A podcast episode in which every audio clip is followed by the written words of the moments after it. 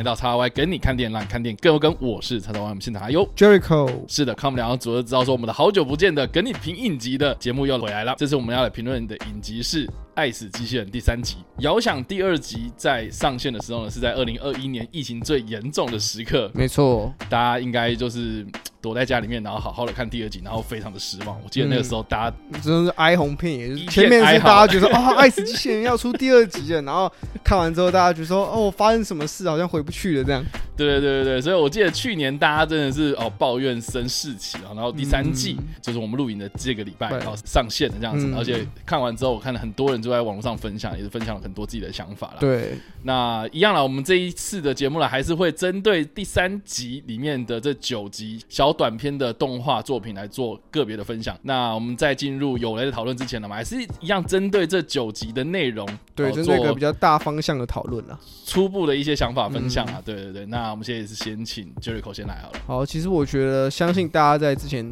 第一季第一集刚出来的时候，大家应该就是就是觉得哦，这影集太神了。嗯，怎么可以有这么吸引人，然后这用短片动画方式来呈现？然后到了第二节就开始说啊，大家大家可能应该都有印象嘛，都说啊，这个系列难道也走回不去了吗？是不是已经到了已经没有人要，已经开始有点赶鸭子上架的情况？那如今第三集就这样默默的上线了，然后讨论度也很高。那我自己会觉得，你真的把这一集跟上一集做比较的话，我自己其实也是觉得，哦，这一集确实整体的水准感觉是比较有在一个共同的水准上。嗯，然后再来的事情是他们的故事的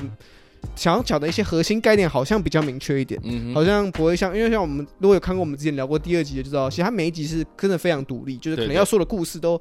和真的是完全不同，然后理嗯念、核心概念也不同。可是这一集在这一集里面，你可以看到有些有几集虽然呈现方式不一样，但我们要讲的背后的核心概念其实都是属于在同一个大范围里面的。嗯，所以我认为，如果你是看这一集里面这九集作品，你会觉得虽然不同作品，但好像一直都围绕着某种主题上面在做探讨，看起来会比较顺一点。哦，真的吗？我自己会觉得比较顺一点。我其实看完之后没什么太大的感觉，老实真的这一次给我的感觉是有一点点，也不是到失望，就是会觉得说，嗯，很特别。就还是有它的特别元素，它的特别呈现方式上面，我觉得不得不说，它这次还是有一些新的东西出来啊。对，那等一下我们评分的时候，我们会在个别的时候我们在评各来和平，所以对对对，但整体的想法，Jericho 是这样想。对整体想法，我觉得他还是、我自己会蛮喜欢这一季整体的表现，至少每一集的水准都在嗯同一个。一一同一个标杆上面，然后你也不会觉得说哪一集特别的吊诡，哪一集特别的嗯突兀，这样。那因为你刚刚讲说它围绕在某一个主题身上，嗯那你觉得是什么样的主题？其实我觉得这一次探讨蛮多是那种人的渺小的方面，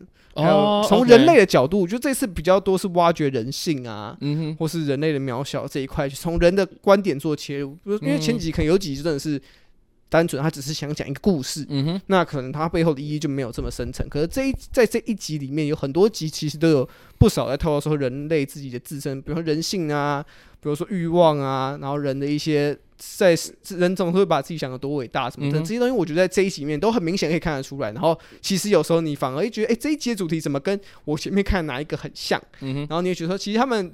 虽然切入的角度说类型的故事不一样，但就最后牵引到还是同一个他们想要讲的概念呢、了解。我自己是觉得啦，我还是把这个短篇集合集嗯当做是个别的独立故事来做处理，啊所以我并不会说他们一定要现在变成是什么，它有一定要比较一个核心概念的。对对对，但是我觉得它这个的故事系列，它不外乎围绕在这个科幻或是呃人的本质这件事情身上嘛。对，所以我觉得科幻这个大的主题的这种类型的电影来说的话，科幻不外乎都在讨论说科技发展跟人的道德概念啊有没有跟得上啊，就是这两者是有冲突的这样子。嗯，就我们在发展科技的同时呢，我们会不会就是会挑战到我们的既有的对于这个生命的价值啦、哦、道德观啊这样子的一些束缚啊，哈、有一些冲突嘛。所以我觉得这一一系列，不管是第一季或者第二季、第三季，我觉得一直都围绕在这个主题身上。嗯，然后特别是我觉得这一次也有很多那种科技哦，或者那种科幻感非常非常重的那种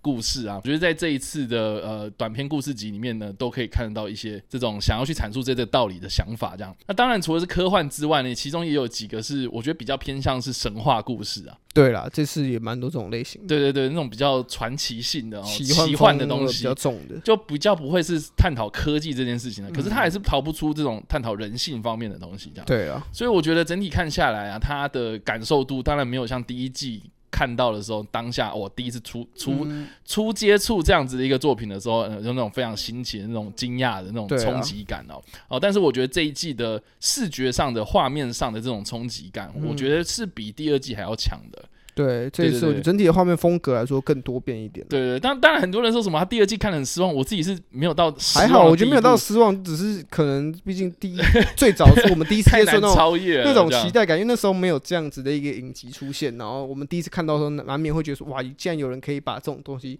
做的这么有特色。但是我觉得第三季整体给我的感觉是，我觉得他又更加的生猛，这样哦，对，就是很直接，然后有很多血腥的画面啊，或者是那种挑战道德底线的那种东西，其实他不避讳去讨论这件事情，我觉得他又更加的直接，这样，嗯。所以我觉得相较之下，第二季确实是有一点点，我觉得拿吃东西来比喻的话，它有一点点清淡，哦，对。对对对，但是我觉得第三季它是有一点点生猛啦，对，对有进入主菜，前面可能 第二集可能他们只是想让大家哦，你们先吃个前菜，填一下肚子。我们那个 重口味的，我们待会再上。稍微休息一下，对反正不管怎么样，我觉得这九部看起来，嗯呃，没有一部是我不喜欢的。啊，我觉得相较第二季来说的话，第二季有一两个，对，我们其其实有聊过，这期可能有一两个我们比较难去 get 到他的意思，或是觉得啊，可能没有这么的贴近哎。哎对，但是我觉得这九集看下来，确实都是在喜欢的等级之上，这样。嗯，所以等一下呢，我们就要来好好讨论这九集到底有哪九集了。好，那以下呢就是我们会进入到有雷的部分，也就是会爆雷。那我们会针对第三季这九部的短片作品呢来做一一的解析。嗯，所以你还没有看过的朋友们，请你们斟酌啦。好啦，我相信这个的顺序应该大家都一样吧，因为我记得第一季好像那个时候大家看的时候会说啊，好像我看的第一集好会不太一样啦。顺序不太一样，啊但是我觉得这一次的顺序好像大家都一样对啊。第一集的话就是三个机器人退场策略，对，那我觉得它是延续第一季的那个三个机机器人的故事。后续故事嘛。对，那基本上他就是讲说三个机器人他们重返了地球，那这个地球呢其实是经历过一场末日的浩劫，嗯所以他在这个废墟之中呢搜寻人类的一些遗迹。嗯那我觉得蛮有趣，就是说呢，这个故事到最后面呢，他就是有讲说哦，其实人类已经移民到火星了，然后结果没想到 移民到火星的竟然是喵星人这样子。对，那蛮幽默的。那我觉得这个也是蛮有趣，就是说它延续了第一季三个机器人的故事嘛，嗯，就是说透过这种比较人造意识、人工智慧的一个方式哦，去回顾人类所做过的一些比较。我觉得比较负面影响的东西，这样子，对啊，对，就就是一个侧写的方式来看人类到底做了哪些蠢事。对对对对对，所以里面的一些对白啊，哦，其实听起来是蛮讽刺的，就是说他是用旁观者的角度来检视我们人类做过的事情，这样。嗯，对，所以我觉得这一次的主题其实也是不外乎这些。嗯，对，那我自己个人印象很深的是，呃，他在里面有讲到一些就是有关于社会阶级的东西。哦，对，就是说对，就是说啊，有钱人其实不管底层人死活啊，就算是他们科技发展能够拯救这个世界，可是他们还是想着怎么样逃命。嗯，哇，这个其实给我的冲击感蛮大的。对，啊不是就有一堆说什么，哦他们他们有这些钱，然后他们选择这样做，为什么不选择来救他们自己的星球？对对对，阶级跟阶级之间其实是缺乏沟通的这件事情，对这样，所以我觉得，哎、这个其实蛮有启发性的啊，因为现在你看到现在的社会，其实就还是有点这样的情况嘛，就是对啊可，能真的有，就是假如很很常说啊，这有些人可能只要团结起来，或许就可以改变他们现在这个国家的境况，或者改变一个社会体制的一个境况。可是他们就是就总是会有人觉得我们不应该团结，我们应该要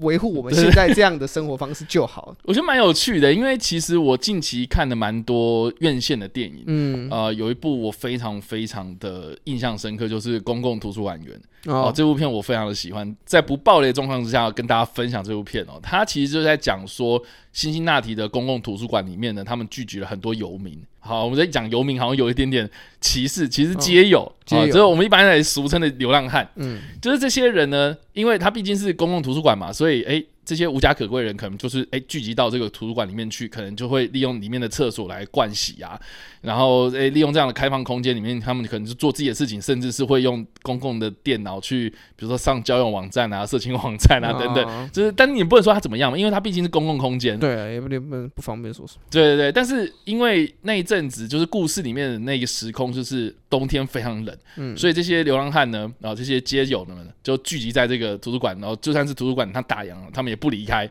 就说拜托，就是让我们有个遮风避雨的地方啊。那你们为什么不去那个庇护所啊？啊，因为庇护所都客满了，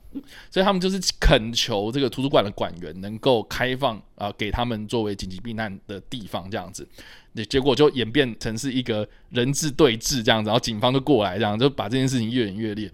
我是觉得说，哎，其实蛮有趣的，因为电影里面。你要说这个公共设施是不是要排挤掉这些可能有碍市容，或是 比较可能会造成一些可能呃卫生方面的问题的这些族群们哦？你是不是要排挤掉这些人呢？我觉得这个的议题其实，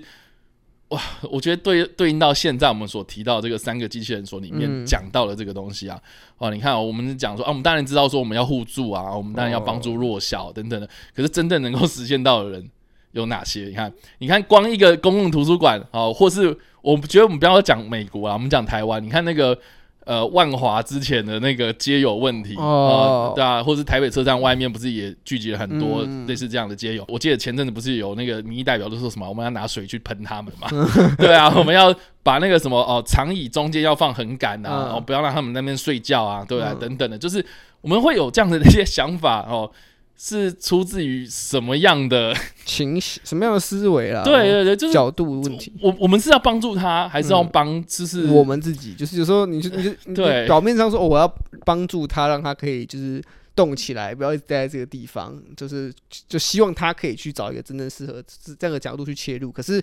你这样反而思考，反而去重新思考过，你发现，哎，其实好像只是因为我们不想要他在这里，所以我们希望他可以换个地方。所以这个公共议题啦，哈，我觉得套用到这个三个机器人他所探讨的这件事情身上，我觉得他其实回归到一个非常基本的一个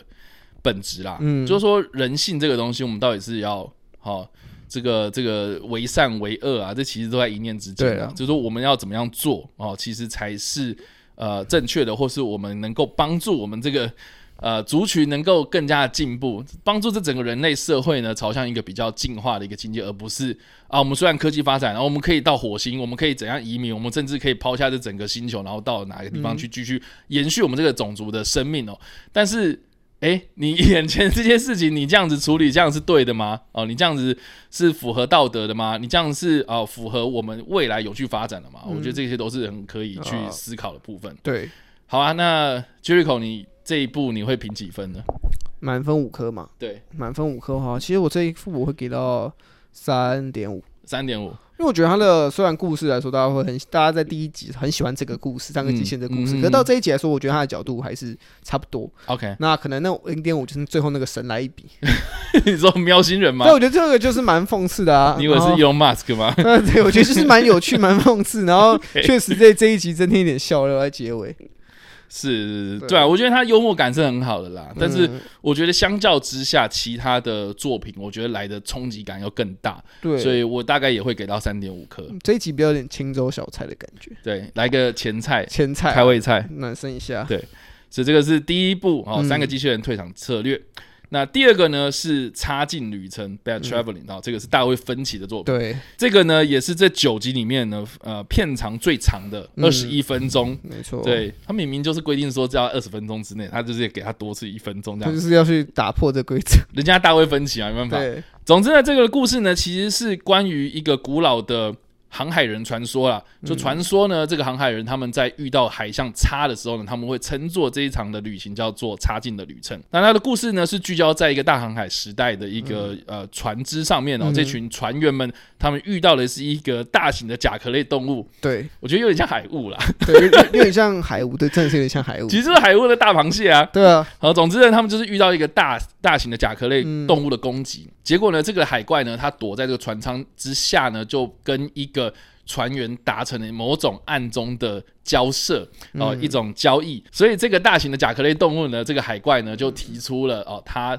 需要人类的帮忙，将它送到这个小岛上面去。嗯之外呢，在这个过程之中呢，我要吃东西，嗯，好，所以就引发了人类的这个互相残杀这样子。我觉得这个其实很经典的这种传说故事的那种寓意。啊，寓言故事的童，那那那那种那种比较成人童话的部分，就说啊，遇到海怪了，然后结果哎，人类开始互相残杀。我觉得这个其实蛮明示暗示，就是在跟大家讲这个人性的丑陋啦。对啊，对啊。那我觉得相较之下，他的故事其实蛮明显的，他也没有要藏，他也没有要隐晦什么哦。但是我觉得好像我现在看到很多网络上的人都说，这个是九集里面他们认为最不喜欢的。是吗？为什么？我现在看到很多人都这样讲，可是我觉得这一集的概念其实就是它的故事性蛮完整的啊。就故事很完整，但是我觉得它缺少的是那种比较呃科技感的东西。我觉得它有点缺少一点所谓的大家想要看的惊人突破的。我觉得大家可能觉得哦，那你可能故事有个大转折，或是你的风格可能要非常的，故事内容可能要非常的我们前所未见。但是这故事刚好就是很多类型的电影啊，像我们刚刚讲海雾也有一点这种概念嘛。然后史蒂芬金的迷雾也是一样的概念，差不多。所以其实很多这样的故事已经在前面，然后你又讲一个一样的故事，然后最终的结果好像也是跟。之前的故事差不多的收尾，就会觉得说啊，好像丧失爱死机器人所谓的特别性。对，那这样说，其实它的结局就是好像大家也可以猜得到。对，就是就我不知道大家有没有感到意外啊？我自己是没有，因为他说那个投票这个东西。我觉得蛮有趣，就是说呢，好像很多像比如说那种黑暗骑士嘛，对不对？然后里面就是两艘船互相投票，要不要炸死对方这样子，对啊，就是有很多这样子的一个密室困局等等这样的一个局面，然后要你去选择啊，牺牲掉某一些人的性命，然后来换取我们的生存这样子。我们在这个困局的这个状态之下，我们要怎么样保有啊我们的人性之外呢？我们还是要选择可以存活下来。那那个这个策略我们要怎么做这样子？所以然后我们就可能会诉诸在民主身上。那我觉得蛮有趣，就是说呢，哎，这个民主显然是被操作过的，对，它是被操控的，所以哎，就是还是取决在那个发起民主。活动的这个人的信念身上，所以当这个人啊有这个行为的偏差，或是他有自己的私欲的时候呢，很明显他最后面变成像是独裁者一样嘛，就是说他说了算。对，反正反正你们也不知道到底实际上是怎么一回事。对对对对对，然后最后面他揭发了这个东西，我觉得在这个过程之中是有趣的。可是我觉得揭发出来那个大秘密，然后说哦，其实大家都选择差，嗯，那一个呃，他讲出这句话的时候，我好像没有很意外。就是还是都是在预料之内的可能性发展，只是最后可能哦，最后真的如果我们所预料到，真的走向这个结局啊。对，我觉得啊，很多人可能会认为这一部就是啊预料之内，然后啊平平淡淡，然后好像节奏也有一点点拖拖哦。对，相比其他几集，对片长比较长嘛，然后最后面好像也没有一个什么结果啊。对啊，就是一个哦 战胜了故事这样没了。所以到底怎样呢？啊，我不知道哎，Jericho，你觉得？可其实这一集里面他讲的还是人性嘛，是啊，这个船长，那不是说船长，那个最后有最后拥有那个话语权的人，对对对，那他的这个过程转变，那里面有讲说，其实原本是我记得是说，投差人是要符合怪兽的愿望嘛，对，去完成他的愿望，然后让就是让怪兽可以到一个岛上，嗯，然后让他可以去找自己自己的食物来保全自己的安全，嗯，那船长的角度可能说，我希望是我们我们可以。把它带到一个无人岛，然后尝试看可不可以把它解决掉之类，就是有点冒险，但至少我们可以把伤害降到最低。嗯，那我觉得这也很多就是自己的。就是人性的这种探讨，因为最后虽然我们按照这个理念看，好像传这个有话语权这个人做的事情是对的，嗯，他最后面想说这件，可是他的过程中，他其实也是或许他把那些人杀的原因，就是因为他如果不这样做，他们还是得喂有还是得喂那个怪物吃东西嘛，对啊，那可能就是他他宁愿不要牺牲到自己，因为我最后是成为那个可以跟他打的人，我要先牺牲别人，让自己活到最后，这样，我觉得这就是很多这种角度去批判说，其实这个人他做的行为虽然。最终目标是往良善发展，可是他最终他的一些手段，或者他选择做了一些抉择，其实或许就不是我们所知的一样。好像只要你你要做对的事情，你的手段就一定会是好的。这样，我觉得其实可以探讨的是，还是民主制度这件事情身上，就是也不一定是民主制度，也我觉得是有关于人群啊，就是说政治啦，哈，就是说你人跟人之间的互动啦，哈，这取决于在一个信任嘛。对，那当这个信任被破灭的时候呢？其实，哎，这一切都是。幻灭这样子，然后我觉得刚刚 Jericho 讲很好，就是说他其实是就是应该说支配者跟被支配者之间的关系啦。对对对，就是说呢，呃，你讲话最大声，然后结果你可能，呃，你做出来的东西，哦，虽然好像是有点独裁的，可是好像大家也默许这件事情继续下去这样子。所以其实，在很多的世界上，我们看到很多国家或者很多地区，然后他们在这个举办一些可能所谓的民主投票的时候呢，呃，出现了一些可能，呃，我们意外造就了一些独裁者啊，我们觉得。也不用放到那个国家那么大的一个词规，像是你比如说你小一个团一个小团体啊，或者你在学校里面，大家要讨论东西，就啊就一定会有人，就是一定会有人应该说很常会发现，可能你们五个人好啊，讨论说我们要吃什么，然后可能其他四个人都不知道说都不讲话，然后另外就说那我们去吃拉面，就有几个人可能不喜欢吃，跟他说，可是他又不想讲，然后最后就是五个人都都最后去做那件事情，但很多人都会有怨言嘛，一定有些人只是他只是没有发表自己的想法，对啊。，但但我觉得吃拉面这个好像大家也可以接受嘛，就是说啊啊，那反正我也没有想法，那我就跟就跟做随跟随这样，对对对对对，但是但是当当是面临到生死之际就把它放大到可能生死之际，我们要抉择我们要走 A 这条路还是走 B 这条路的时候，我相信有时候可能有些人就真的不好不好意思去表达自己的想法。对，那个是关乎人命，然后你又不想扛这个责任，嗯那只能是那个话语权最高的那个人去做嘛。对啦，然后他做了之后呢，他把自己的双手弄脏，可是双手弄脏的这个结果是谁造成的？就是全部的人。对嘛，全体的共业这样就是一个团体沟通对啦，的概念。所以我觉得好啦，你要说这个的寓意，其实有很多面向可以讨论，而且呃，他的故事弄得很。我我觉得他整个那个故事弄得很血腥呐、对啊，我觉得这这一季也蛮多这种对啊，是。断断手断脚的嗯这样子，然后吃东西，然后或者是他吐出来的那种什么很恶心的那种很血腥的那种肠液啊嗯什么的，我就觉得 啊做的实在太真了，嗯我觉得有点不太舒服。而且我在看的当下是，我们那天是我们一群人在哦吃饭这样，嗯，在这里，在这里，然后我们就嗯吃披萨、啊，嗯然后吃炸鸡啊，然后呃吃炸鸡咬下去的时候，看到那个螃蟹吐东西出来，然后我们就有人说：“哎、我们现在在吃东西，我们看这个东西好对吗？” 所以就其实对，就是让我们开始讲，我觉得这个这一集其实蛮生猛的。对啊，对，那如果评分的话呢，Jerry 可能会给几分呢？其实是我这集会反而会给比较高，会给到四颗左右啊。四颗左右。那因为主要是因为它其实它能切入的面向很多啦，但我自己切的话，可能就以团体沟通的方式，就从我们我自己的所学那边去切入，他可能探讨一些 leadership 的东西，一些领导的概念啊。因为大家可能说领导者好像就只是一个人，他就是以所谓的领导，一个团体就只会有一个领导，但实际上领导的概念是那个领导权益是可以每一个人去轮流的。那真正好的一个沟通方式，其实就代表的是你一个身为一个领导者，你要能注意到那些不敢讲话的人，或是他的意见被打压的人。那当然你自己也不能因为我自己想做这件事情，我就希望大家都跟我做同一件事情。那这部片其实也印证了蛮多这样子的概念。所以其实如果我们把海怪拿掉，我们单纯只看这几个人类在那边做抉择，在那边做讨论，其实它还是有非常多的寓意可以去探讨的。我觉得我可以回应一下，就是 Jericho 刚刚讲了，其实嗯。我自己是觉得一个好的领导者是他要懂得牺牲的、嗯，老实说，我觉得纵观历史，或是整个那个社会的人类观察，嗯我觉得其实领导者他其实是牺牲最大的人。对，他是要做出一些取舍。他可能有自己的一些抱负，但是可能团对这个抱负，这个团对于这个团体来说，可能是一个没办法去执行的东西。他有一个大爱精神啊，对啊这个大爱精神是他自己要有所被剥夺，这样，然后他也愿意做这件事愿意。去被剥夺这些事情，来成就他们可能更伟大的目标。对这样，，可是这个故事里面，我觉得这个人他就是有私心，他就是有私心，他他不想要自己被剥夺，或者他有所牺牲，所以嗯他很多事情的决定都是为了他自己。这样，对啊，所以其实整整个看下来，为什么这个的，应该说这个的团体为什么会最后出面问题啊，对出问题？我觉得很大，就是就是那个人啊他有问题嘛，他有私欲啊，对啊，对啊，所以我觉得从这样的角度，确实看起来这个的故事是蛮有趣的。嗯，只是说，我觉得大卫芬奇啦，他的东西处理的太黑暗了啊。对啊，然后那个，我觉得他节奏可以再更快快一点。速一点，在这个在这样的一个呈现影集中，对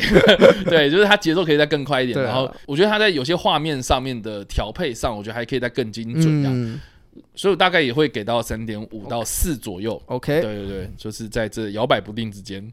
好，所以这个是第二集《查询的旅程》。那我们看到第三部是《机器的脉动》这部片。哇，对，那这部片呢，我觉得很有禅意啊。哲学性爆棚，对，没错。好，这部片的故事呢，是在描述说呢，人类在探索这个木星的卫星的时候呢，两个太空人遭遇到一个环境的巨变哦，所以他们所驾驶的这个车辆就损毁了。那其中一个人上升了，然后另外一个人就拖着他的这个伙伴的尸体呢，要去前往寻求救援这样子。然后结果在这个过程之中呢，他在拖着他的这个伙伴的尸体啊，意外的发现说，这个星球好像在跟他对话。对。哦到最后面呢，他就真的跟这个星球对话了，这样。嗯，那这部片其实蛮有趣的，说呢，它是致敬法国漫画大师莫比乌斯的作品这样子，所以呢，我们刚刚一直在讲说它很有禅意啊，哦，我觉得它其实里面赋就是 我觉得他故事给那个呃角色赋予了蛮多这种哲学意义的哦、嗯，对，所以我觉得他好像不是能够用三言两语直接给他讲完的，因为我觉得他蛮有蛮多的那种意识流的画面在里面，这样，嗯，所以我好像很难解释。你觉得 Jericho 你看完之后你有什么感觉？那集超强的。最后面最后面觉得很强，不是，我觉得他他的概念其实真的很很，我因为我看过很多人的评价是是自己就有些说啊，可能 get 不到他想说什么。对，但我觉得老实说，这集确实他最后结尾也没有一个很明确的答案，然后也嗯不是，我觉得这不是一个大众会去可以接受的东西。我是啊但我自己在看的过程，嗯我是觉得。我能理，我觉得我在过程我能理解他想讲的概念，就是嗯可能人在探讨一些东西，在追寻一些东西的过程，然后可能引起在透过这个过程，你可能反而最终得到的是另外一个启发，另外一个醒思，然后走向了你原本跟你原本目标不同的路这样的一个概念，然后呈现的方式，我觉得也蛮特别的。OK，然后必须跟里面角色一样啊，就是刻要刻到心血来看，不管他刻了什么都都给给我来一点。我觉得哲学性很够，可是嗯我觉得呈现方式我没有很喜欢。了解，就是他，我觉得他的概念什么都很棒，可是嗯如果你的概念在说故事的时候，你没办法让观众理解，或让观众可以更深入理解，说你到底明确想说的是什么的话，嗯那有人到头来就是有一点，你有点在曲高和寡曲高和寡，真的有嗯这种感觉，就是这种哦，你我觉得你很炫，我知道你哦，好好有哲学思维，可是我真的看不懂。我觉得他这部片的感觉就有点像是为什么很多人都来问说为什么露西到最后面变成 USB，啊，我觉得类似的感觉，对，对，有这种对，就是说，哎、因为为什么阿凡达到最后面他要跟那个树结合，嗯。然后等等的这样，我我我觉得啦，我的解释是。就是说，我们人类在探索未知的时候，其实我们都一直常想要得到某一种非常明确的解答，解答。嗯，对，像比如说我们在探讨，哎，这个木卫二现在没有人去过嘛，哈、嗯所以它就是在一个非常未知的一个环境之中这样子，所以我们好像想要去，哎，比如说我们要去研究说这个岩石里面有多少 percent 的这个什么成分，嗯然后这个大气之中有什么样的东西，其实那个东西代表的是这一个环境吗？哦，好像不完全是嘛，对不对？我们我我们好，比如说我们人类有登月嘛，现现在实际上是登月过，嗯，可是我们真的能够了解月球它到底是本质什么构是什么？造啊，什么状况？我们或许知道说，哎，从从这个岩石的采集，嗯我们可以知道说啊，月球上有什么样的元素嗯啊，地跟地球有什么样的差别啊？对月球对比的形象，对，但是对的。可是问题是，哎，我们真的有去解答到这个月球为什么会有月球嘛？对啊，嗯月球的这个对我们地球有什么样的影响嘛？啊，地那个月球里面到底有没有像那个月球陨有没有外星落一样？啊还是还是其 呃，实月球背面是什么？这个一大堆那个面上面有变形金刚这样，对，等等的，这不是一大堆这种艺术作品都在讨论的东西嘛？对啊就说其实我们可以去描述这个东西的。呃，这个这个可能物理性质哦，或样貌特征科学的东西这样子。可是我们能够去理解说，为什么哦，这个这些东西，万事万物这个大千宇宙里面，为什么就是会有地球跟月球？为什么为什么会有这个为什么这样？对，为什么会有这个为什么？对对，你讲的很好，对，就是根本的那个最大的一个问题是什么？你回答不出来嘛？对，那这个要怎么办？那依照我们现在的人类的做法，那一切都回归于这种所谓的灵魂、精神状态这样子。所以他为什么最后面会去跟这个呃这个这个星球结合啊？嗯，哦、我自己是觉得我自己的解释会觉得说，哦，那那就是你知道啊，他达到了这个真理的境界这样子。他升华了，它升华成为不是肉体本质存在的一种生命的形式，这样。嗯，所以我觉得他这部片里面，他虽然在一个呃非常非常呃恶劣的这个环境，然后这个不适合人类生存的一个地方，呃，对，那但是他回归到的是这个他自己存在的意义到底是什么？对对对，所以呃，这个的到底是什么，我们无法解释，因为他这里面也没有解释到，对，所以我们只能用去意会啦。我觉得他这部片。给我的那种感觉是有点像第一季里面的那个芝麻蓝啊，哦，呃，我觉得芝麻蓝相较之下还蛮明确，就是说还他其实绕了一大圈才知道说，哦，我自己存在的本质的意义就是那个洗刷墙面的那个机器人这样。可是我觉得，诶，他其实呃有异曲同工之妙，就是说这个人他经历了这么多的痛苦啊、绕了一大圈之后，他终于知道说我自己存在的生命价值是什么。对了，我觉得是有一点点这样子的寓意在，嗯只是说他这一次弄得更玄幻这样。嗯，所以好了，如果一到五分我给分的话，我大概给到三点五吧。啊，我也是三点五，对，我觉得自己就是哲学很哲学思维很棒，然后像我们刚刚延伸讨论出来很多为什么为什么之类的，但是 就以呈现故事来说，它还是对于一个故事来说，它还是缺乏了一点内容。是，所以这个是第三部《机器的脉动》。那我们进入到第四部《迷你亡灵之夜》。嗯，那这部呢是这九集里面呢片长最短的，对，只有七分钟。然后它是用一个。我觉得有点像是移轴式的镜头，就是那种模型微焦微焦距的那一种呃。镜头画面哦，来呈现，就是说呃，因为这个呃有两个人，然后在墓地里面啊呃这个这个做了一些事情啊，所以就就导致这个丧尸啊哈丧尸疫情蔓延这样，然后全世界毁灭，然后结果呢啊这个。这个看起来好像跟人类输关存亡的这种世界末日啊，嗯，结果在这个宇宙的万物之中，只是太空放了一个屁，这样。对一个宏观角度来看，这是一个小事情。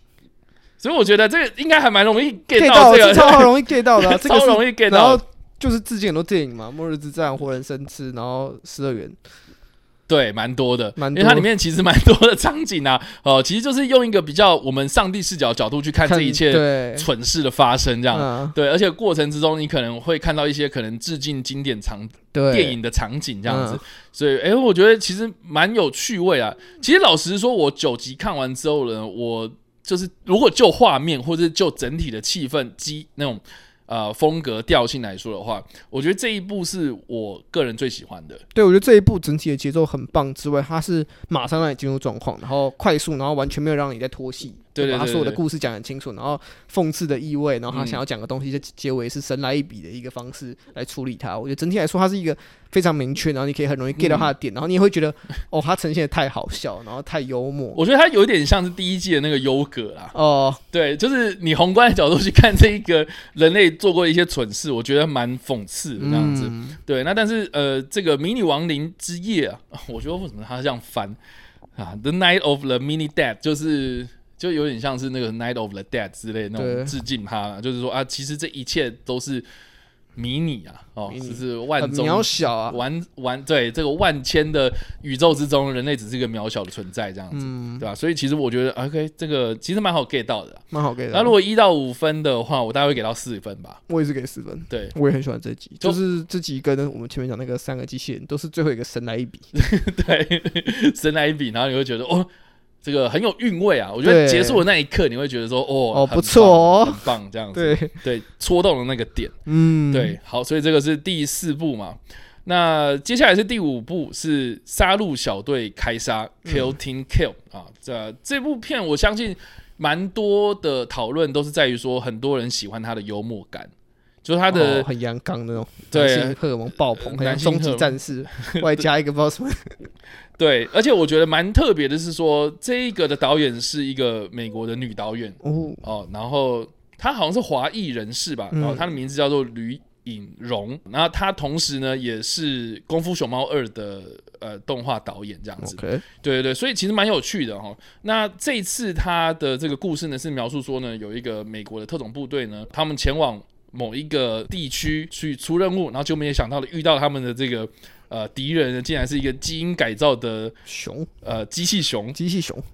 对，那整部片都是在描述说他们怎么样去干掉这个机器熊啊。对。然后过程之中就是那种军人的打屁哈啦，嗯。然后讲一些就是可能乐色话，对乐色话。对，然后到最后面，OK，他们遇到了一些人，然后获得了一些武装，然后去毁掉这个东西。对。对，那我觉得。这这个也蛮好 get 到的，因为它也蛮直接的，它也没有什么要隐藏的东西啦。对啊，其实就是在探讨一些人类的科技发展的反噬吧。对，对对对，这很直观。然后最后面的那个结尾告诉你说：“哦，你不要以为什么你创造出来，你一定可以掌控它，最后你还是得跟它同归于尽。”概念 比较多人喜欢它的风格嘛，就它娱乐部分。可是好像我自己看到是蛮多人对于自己的评价没有那么高。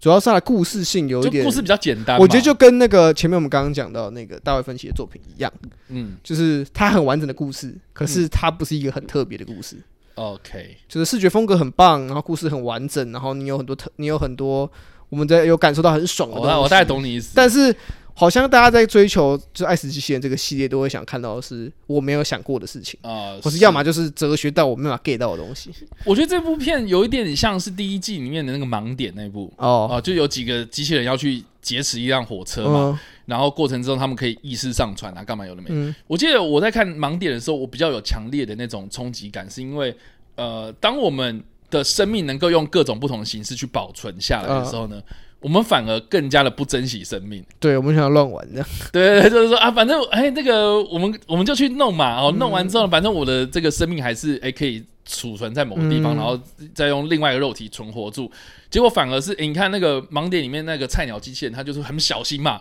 哦，因为对。他不知道有这个技术，所以我很小心再去处理这些东西，这样子，我就可以对应到这一次的这个杀戮小队杀开杀，嗯。哦，我觉得他就是说，呃，我们有那么多先进的武器，哇，我们的火力强大，然后甚至到那么到最后面去，呃，有一个这个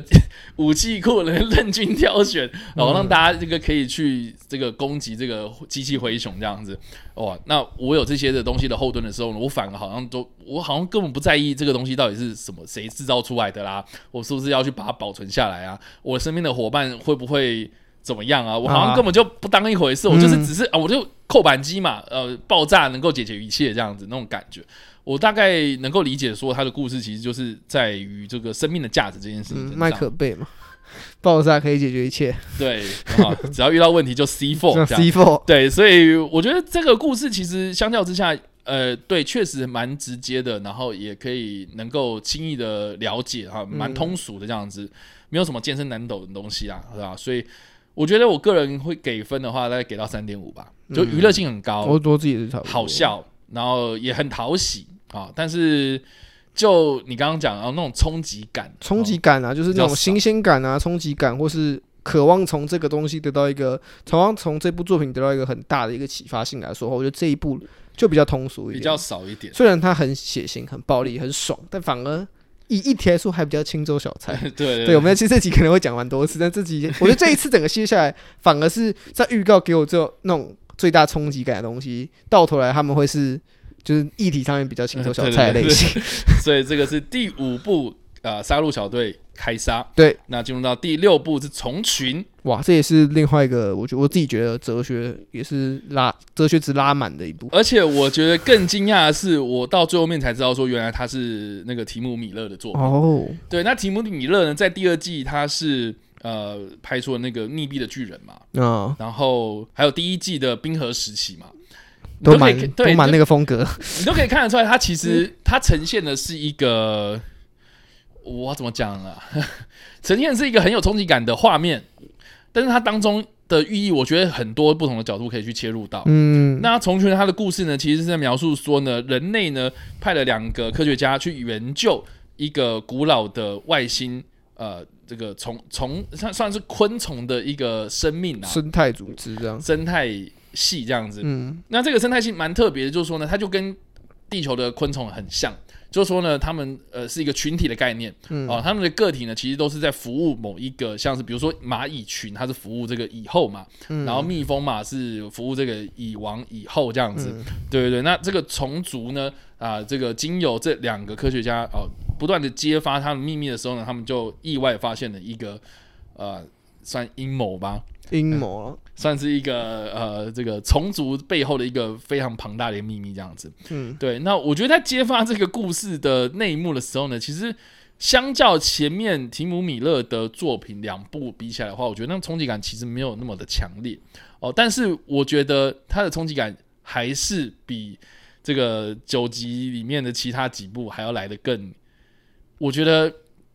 更有压迫感。那个 twist 其实比较有那种人，就是我觉得人类比较能感受到那种恐惧啊。我觉得他一开始给我的感觉，因为毕竟也是拟真动画嘛，嗯，所以我还想说他是不是要走那个天鹰座裂缝之外的那个风格。风格，等一下会也是来一发这个嗯非常香艳刺激的东西，嗯结果就点到为止没了，然后最后面诶，他就是在一个大脑前面嘛，嗯，然后那个女科学家她就是那个跟这个虫族结合了这样，，对，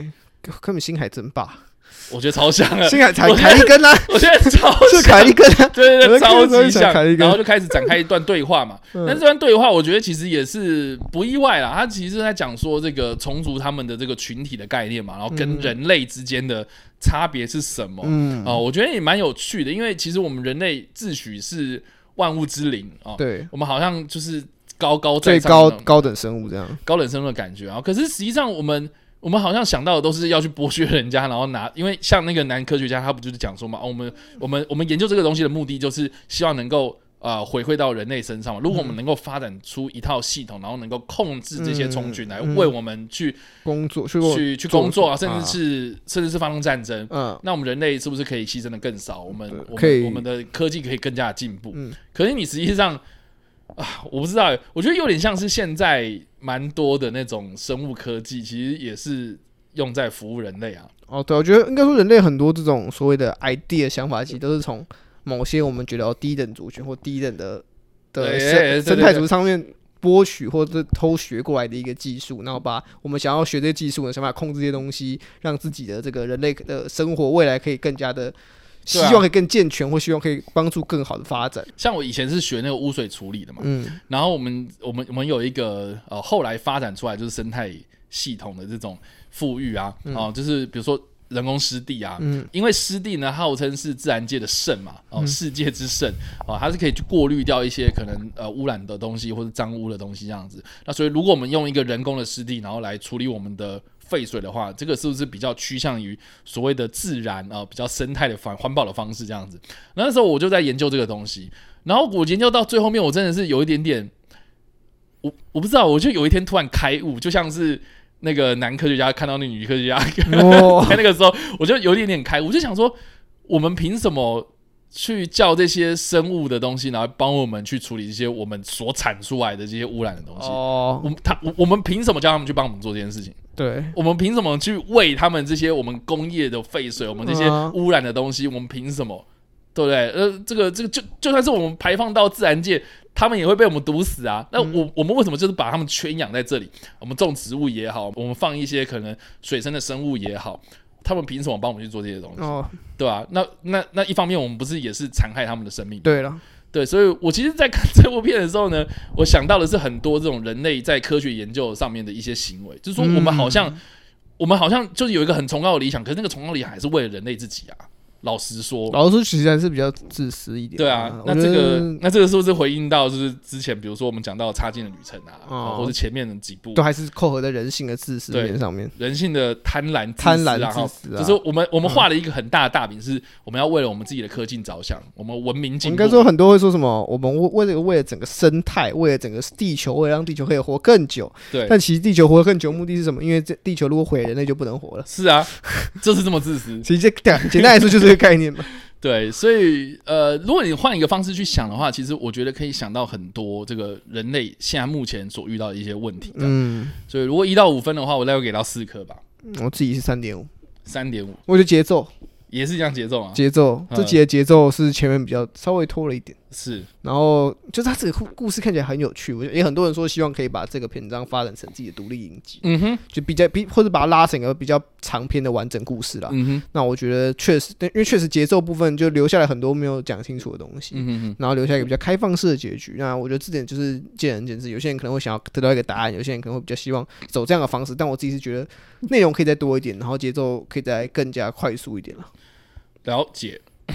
好的，所以这个是第六部的作品《虫群》呐。那第七部作品呢是《梅森的老鼠》。嗯，这个的故事呢是描述呢在苏格兰一个鼠疫非常严重的一个农场里面呢，这个农场的主人呢就投靠了最新科技的杀鼠机器人公司来帮助他们灭鼠。结果在灭鼠的过程中，他们意外发现说这些老鼠也进化了，然后进化到可以对抗这些机器，所以他们就投入更新型的机器来控制这个鼠害的问题。嗯，我觉得蛮有趣的、啊，它有点让我想到那个第二季的自动客服那部片。哦，其实机器都是人类制造出来，而且都非常冰冷，它没有什么感情的东西。可是生物会进化，然后进化，我们可能也会呃，在呃科技发展的过程之中呢，我们可能也会面临到所谓的道德的问题，就是说、o k 那老鼠它们已经进化成是。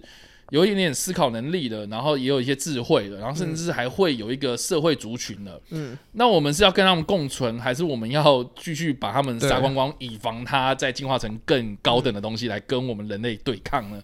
呃，我觉得在这部片里面，呃，其实也蛮直接的，然后就直接跟你讲说，哦，老鼠他们也也开始做这些事情了，这样子。那你是忍心杀害这些人吗？啊、这些鼠吗？哦，这个是一个蛮有趣的问题。那我们也看到最后面，这个农场主人他最后面是把机器人毁掉，而不是把这个老鼠给杀杀掉了这样子。所以，呃，我觉得这个的结局相较之下是还蛮还蛮 happy ending 的，happy ending 也就是一个希望可以走向的理想方向，就是大家和解。就是毕竟嘛，现在可以很多 很多那种国家或之间战争什么，可能都是因为我认为这个人是个潜在威胁，我认为你们，我就对方认为对方都是一个潜在威胁，然后觉得我不行，我要把它解决掉。可是其实像这部片里面其实讲的，其实背后其实或许真的有一个可以和平解决的方法，或者是看见彼此的需求，你们就不用用这么极端的方式来掀起一个，到时候可能又引发其他的问对对对题存在。我觉得这部片的寓意在这里，但是它走的是比较一个 happy ending。而且我觉得它另外寓意是，当你诉诸杀戮这种解决方式的时候你就会有更多的杀戮。对，就是会走到一个无止境的循环。对，就是它那个极端还会更更极端，嗯就说你的机器已经啊、这个杀鼠的手法更加的有效率什么的，有了没的。可是嗯你在继续的去想要去解决这个问题的时候呢，你诉诸血腥，你会得到更多的流血，这样。嗯对，所以他哎、最后面他那个机器哦改造的更加的。高科技嘛，哦，更加进步啊，哦，杀鼠更有效率啊，只要一个，然后就可以毁掉全部那样子。可是到最后面，他的他是真能够真正解决问题吗？哦，那个老鼠是不是这个又会引发更多的仇恨出来呢？我觉得这个、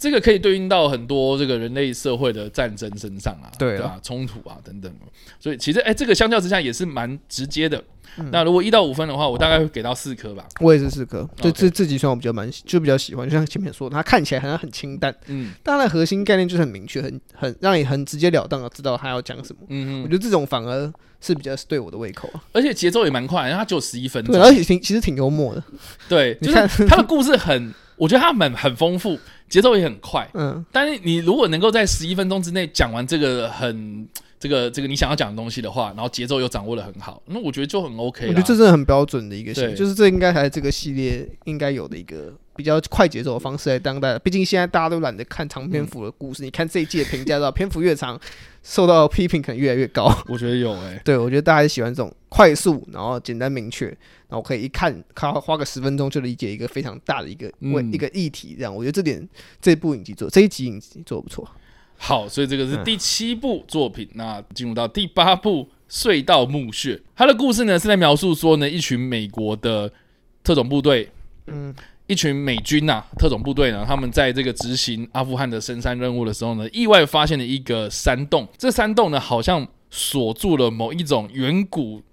强大的力量。随着他们进入到这个山洞越深的地方呢，他们就越发现了一个庞大的神秘力量。这样子，嗯，那最后面他揭发到的是一个。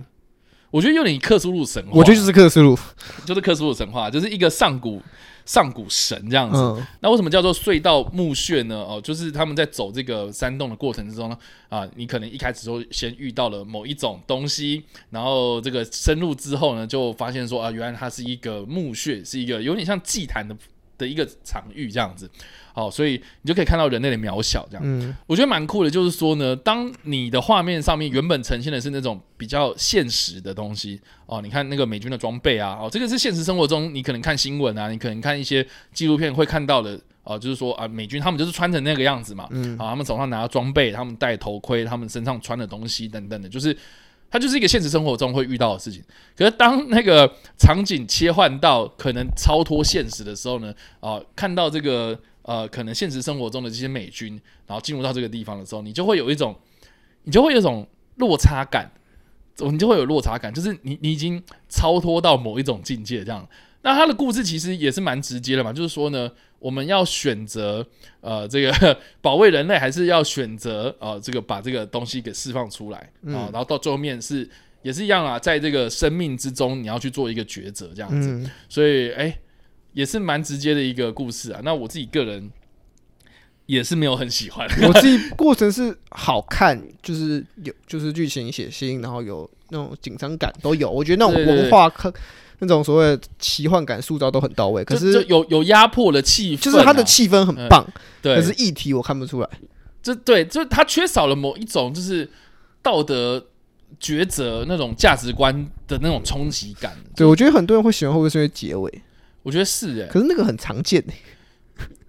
就是那对个收那个在这样的故事底下有这样的做法，其实在很多类型电影里面都常遇都常看过这样类似处理方式。对，就是我看到那一幕的时候，我就觉得哦，好像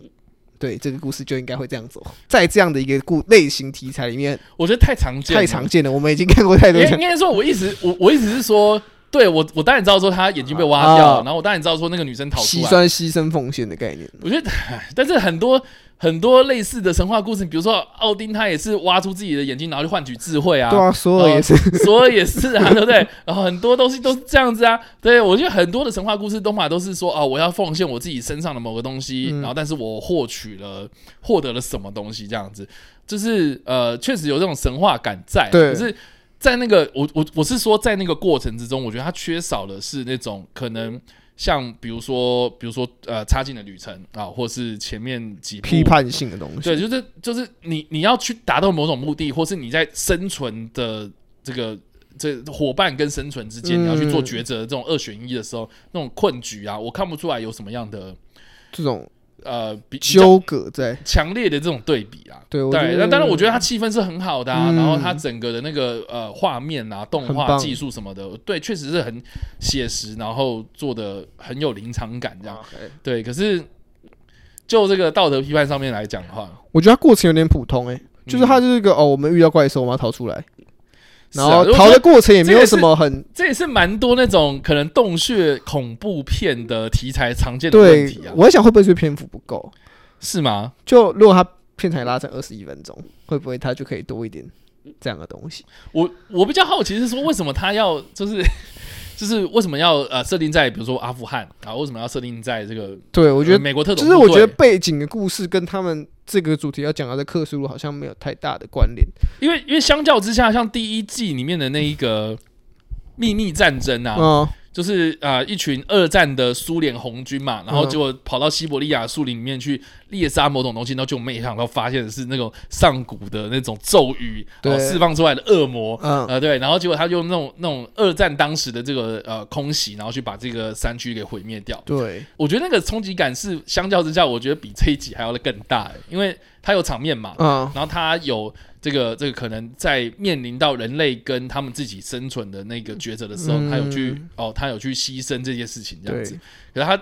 我觉得这部片最后面，OK，你要说女生她也有牺牲自己的双眼，可是我觉得有点来来的太晚了。我觉得是，就那个那个感觉，就是我知道你结尾一定会有一个牺牲，可是这这种类型电影更重要应该是过程中你有一些抉择，比方说你们原本要出的任务的目的是什么，可是他们目的就只是去杀那些人而已，嗯。可是好像也跟这个故事没有太大关系，他们就好就有点像是误打误撞走到这里，是啊，然后好，那走到这里好像也跟你们原本不，假如你们原本是说、哦我们一定要完成那个目标，如果不完成的话。就会怎么样怎么样怎么样，那可能就会有一些觉得说，我们到底要继续走这条路，我们要继续去完成这个我们原本该执行的目标，还是我们该看到这样的景象，我们就该先撤退？就可能双方的理念不同，这样。就对啊。可是确实中间是有一段，就是那个队长他执意了要去追那个阿富汗人嘛，所以他在很远的地方就把那两个人给干掉。真的没有什么，那个看起来很轻松，但我觉得就还对，就是他就蹦蹦啊，两枪就没了，好像 那女生就就如果你不开，阻止他啊，就你不开那两枪，好像其实好像也没有这剧情也没什嘛，么差就是你们就是好像也就是你开那两枪，也不会因为你开这两枪，你们就陷入一个很危险的处境，或是你不开这两枪，你们就可以安然逃走，因为你们感觉也没有要逃走。我觉得很多嗯。感、就是理念上面很多都是很简单，然后没有所谓的缺少了一点理念上面的碰撞，嗯。所以导致抉择的部分有一点没有凸显出来，那就可能就只剩最后他那个牺牲奉献是一个蛮大的一个 twist，可是以这种类型来说是蛮常见的。嗯，所以一到五分呢，我大概会给到三点五吧，我再给三颗，三颗。对啊，这是你最不喜欢的。对可是我在想说，为什么会那么多人喜欢？是不是因为他们比较少接触到克苏鲁神话这种？我觉得就是那个风格漂亮，我觉得那个整体的画面感是很棒，我喜欢的画面啊。好的，对，所以这个是第八部作品《嗯隧道墓穴》啊，进入到第九部，我相信这也是最多人讨论，而且预最多告最吸引人的，对，也是最多人到目前为止我看到的就是第一名的，对，就是《吉巴罗》这部片。对，那这部片呢，它的故事其实是描述说一群骑士嗯啊、受到了一个湖中女妖的引诱，全团这个骑士团就被灭了这样。被灭团，那其中一个是一个算是聋哑人士吧。对，啦他听不到，就是一个聋人骑士啦，嗯哦，吉巴罗呢，他竟然是对这个狐妖的魔法是无效的，所以他在这个中间的过程之中呢，就跟这个狐妖产生了某一种连结。嗯，那这个连接呢，我觉得蛮有趣的，它也是很有奇幻感啦。就对是说，相较之下，它确实没有那种科技啦，然后它也没有那种科幻的东西，嗯它就是一个奇幻故事哦。但是我觉得，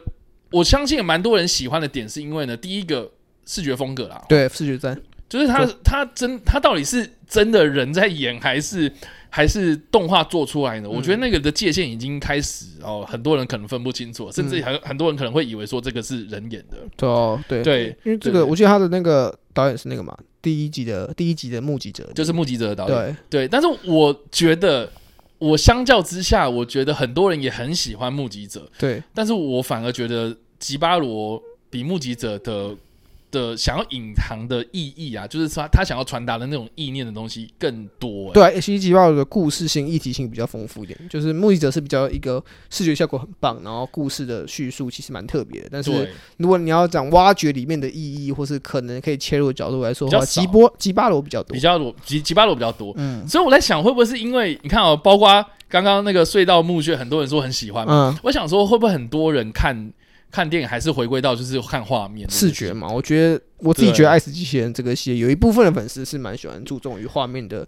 这种精彩度，或是让我觉得出乎意料的东西。对对对对对，所以我在想说，你看吉巴罗他的视觉冲击感很大，嗯，而且我觉得他除了视觉冲击感之外，我非常的强烈建议就是说，大家在看这集的时候是戴耳机，哦，对，因为我觉得他是音效做的很棒啊，就是说他在呈现那个聋人的环境的时候，然后加上说他的那个节奏感很强烈，对。哦，那个画面感配上那个对，快速的然后它画面重低音很有那种 feel 啊，对所以我觉得如果你是用耳机来收听啊、或者收看这样子的一个、啊，呃故事的时候呢，我觉得那个搭配是很棒的一个体验，这样子。所以我觉得就视觉、就听觉啊、就整个的那个冲击感来说的话，它确实是带给人们这个九集里面最强烈的一个对。可是我自己对于它的收尾是小小的不满意。啊、怎么说？他收尾是最后是哦，他听力恢复，所以他也中招。对，但我觉得，我觉得我自己如果我我自己预先的想法，会是听力恢复之后不用再用再用那个算女妖出招的方式，哦，他他自己就不是因为投怀送抱不是不是不是我想讲我想说是。嗯。好，你今天突然声，就你原本都听不到，然后你突然在这个情况下你听到声音，嗯。然后崩溃之类的，嗯，这样不就会更明哦显？哦，反而是他知道了，就是他哦就原本他原本是好好的，就是比方说他原本是因为他是聋人，所以他逃过一劫，嗯。结果反而你因为哦我逃过一劫，所以我想要更多，OK。然后结果你因为得到更多，导致最后你丧失了那个逃走的机会。我觉得这个故事整体的寓意就比较完整一点。好，我觉得啦，我自己的解释，我嗯比较喜欢从历史的角度来切入这个故事，因为它其实就有点在隐喻那种，你知道，呃，十字军东征啦，哦对什么圣殿骑士团等等的这种，就是比较那种。呃，欧洲还处在一个比较黑暗时期的黑暗时期一个状态，，OK，对中古世纪嘛，嗯大家民智未开，嗯，然后你要说哦，十字军长征啊，十字军东征，很多人几乎都是他根本就没有出过自己的国家，你懂吗？嗯他甚至连自己的村庄，我可能一辈子都在这里种田打杂，嗯，我根本哎，就是你你说啊，我们要去打哪里？我们打那个耶路撒冷，我们要去啊中东。我记得十字军东征不是那个吗，这边说他们只是去掠夺物资而已。他们就是啊，就是哎、打着这个宗教的大旗，大家要去干嘛？我根本不知道，我只知道说哦，可能有有有人要给我钱，然后去打打架这样子，OK，我就去。所以我觉得很多人就像那个吉巴罗一样，他们是嗯耳聋的状态，就是说他们有一些某种感官是没有被打开的。哦，可是当他们跑到一个异国的一个他们不熟悉的地方，他们是打开他们视野之后呢，嗯他们就是对这个世界有更多一点一层的认识。这个时候你就会有很大很大的冲击，就是说，哦，就是你可能我会激发起你的渴望一些东西。对你就会有更多的欲望出现，就像是吉巴罗他获得的这个听力一样，啊就是说，哦，那我想要获得什么？你你像吉巴罗，他中间那个过程之中，他是真的为了要保命吗？老实说，我觉得他是为了钱啊。对啊，对，因为他其实你看哦，他为了要逃出这个地方的时候，他第一个想到的是跑去找他的马，然后他就跑找他的马，结果我们反反而发现说，哦，他的马不是跌伤了吗？嗯所以他其实是把那个马上面的那个布哦，非常漂亮的那个布给取下来，然后当做自己的斗篷嘛。嗯，对，然后这个这个布呢，后来又变成是他。去获取这个财宝的这个算是包起来这个包装的东西这样子，所以他从头到尾都是死守着他自己的呃算是欲望啦，这就是他得到一个东西之后，他又想要那个东西，他就把他原本得到的东东西去争取更大的一个利益，这样。对，所以就是欲望无穷嘛，但是资源有限啊。对，所以我觉得它其实是有点对应到，呃，我觉得历史的宏观角度来看的话，其实是人类的整个的发展，就是说我们我们在面对未知的时候，其实有时候其实会想要去挑战它，我们有时候想要去呃去去揭发，我们有这种好奇心，我们有这个渴望这样子。嗯，可是终究还是。在满足我们自己的欲望，对这个东西，其实回扣到我们前面这八部作品，都是在讲这个人性方面的东西。嗯，所以其实我觉得吉巴罗他的呃故事节奏很强啊，就是很强烈，然后这个节节奏感也很快，这样子哦。可可是我觉得他整个只是呃这个人类文明发展的一个缩影啊。嗯，对，最后面他回扣到就是说，哦，其实人类终将是会受到大自然的反扑，我们可能在。啊，这个欲望无穷的索取的时候呢，你看我们从这个女神的身上，有女妖啊，女妖对等等的水怪的身上啊，就是获得这些金银财宝。可是最后面我们势必还是会呃被这个东西给反扑。对，所以我觉得这个的女妖它的寓意有点像是自然环境啊，就是说我们当我们的自然环境被破坏，然后我们去掠夺这些资源，可是当我们获得了某一种呃感官的时候呢，你看它最后面反而你看被。被这个女妖所操控住嘛？嗯，对对对对，所以我觉得有很多层面可以去探讨的。但是我因为我自己本身学就是学环境，然后我又又很喜欢历史，所以我在看这个过程之中的时候，我就觉得说它隐含的东西其实好像有这一层意义啊。有了，我觉得多少有一这样的意义。那有很多有有一些桥切入点，或者说这可能在讲说呃女性被压迫啊之类的。哦，我我倒是看不出来这个。但很多人说哦，今天就是男性到一个地方，然后就开始。恣意妄为啊，然后想要去占领这个地方啊，或是有些人可能会以殖民的方式来解释这个故事，这样，然后最终最终我觉得都扣回我们刚刚所讲的，就是你会自食恶果的一个概念，就是当你欲望无穷的时候，你最后会被欲望给蒙蔽双眼嘛，然后最后会导致自己丧失原本好不容易得到的所有东西。我觉得蛮有趣的，因为其实中间有一段是我觉得蛮微妙，就是说，呃，当那个女妖知道说她对这个吉巴龙没有。没有没有伤害，对，没有办法的时候呢，他反而去跑去跟他睡嘛，嗯，跑去跟他睡之后，然后他们两个发现，就是他们醒来之后发现说，哎，他在我旁边，然后那个吉巴鲁不是追上去嘛，对，他们在那个瀑布的过程之中好像很亲密啊，嗯，很亲密，我就想说，哇塞，你现在又要开始演那个天鹰座裂缝之外了嘛？不是嘛，对不对？然后结果结果反而是吉巴鲁看到他身上有这种。金黄金的东西，他把它拔下来，可是他也知道说，哦，他流血了，嗯，他我再这样继续拔下去，他可能这个他就死了这样子，可是他还继续拔，然后拔拔拔到桌面，他就把他的尸体然后推到水里面去，就等于是说，我靠，他只是要这个他身上的东西，而不是他想要占有这个，你要说女性啊，或者这个呃这个隐含着环境的这样子寓意的东西，这样，所以我我觉得我们在利用。任何一个东西的时候，我们都是要保持着尊重态度。对啦，我觉得其实这个的这个他给我的启发是这样。我觉得对很多应该是他比较多的寓意，可能是在讲说他在批判人们的要去掠夺，可能或是去夺取。或是去把拿到某样东西的时候，其实你只要你只眼中都只有你想要的那一块而已。可是这个东西它是一个整体嘛，它不可能只有那一块。所以当你要去得到这些东西的时候，你应该要去尊重这整一个整体的，而不是哦，我只要这个，所以我这个拿了我就闪，我还不管你这个人员就是少了这个东西会怎样。嗯，这种应该说还是保持这种比较谦卑、尊重的心态去面对。希望你去要去像大自然，你要拿大自然的物资的时候，你不要觉得说哦，我砍个森林不会死啊，反正他们多个这样。是啊，是啊，就有有这样的寓意存在。所以基本上呢，就是这九部作品啊，这个《爱死机器人》第三季的讨论呐。那相信大家应该都有自己的一些想法啊，就就看完之后有很多的想法想要跟我们来讨论啊。当然，也就都非常欢迎大家在留言区帮留言，或者在首播的时候来跟我们做互动。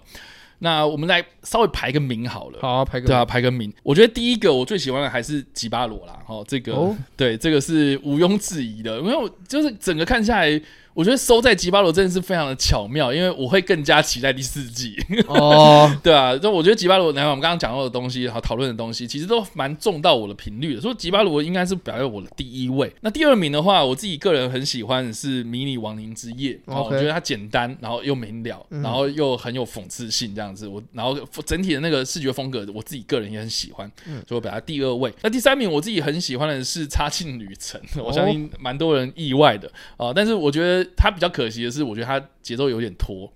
对，明明就是他二十分钟，他要给他二十一分钟啊，大会分歧，好了，我就服了你啊。但是我觉得他的故事就整个在讲人跟人之间的关系的时候，我自己个人很喜欢的点这样。然后再来就是三个机器人退场策略，这个是我第四名喜欢的。然后再来就虫群啊，然后梅森的老鼠，还有机器的脉动，然后最后是隧道墓穴。对，那隧道墓穴也不是不喜欢啊，它只是比较稍微浅一点啊。对，所以呃，以上的这个是我九级的排序。好，那我的第一名。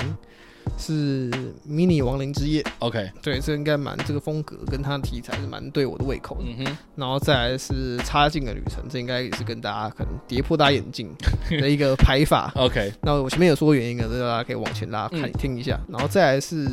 呃吉巴罗啊，对我觉得你看我们刚刚最后面也讨论吉巴罗，它其实富含蛮多议题性的东西，我自己是比较注重议题的表达。嗯。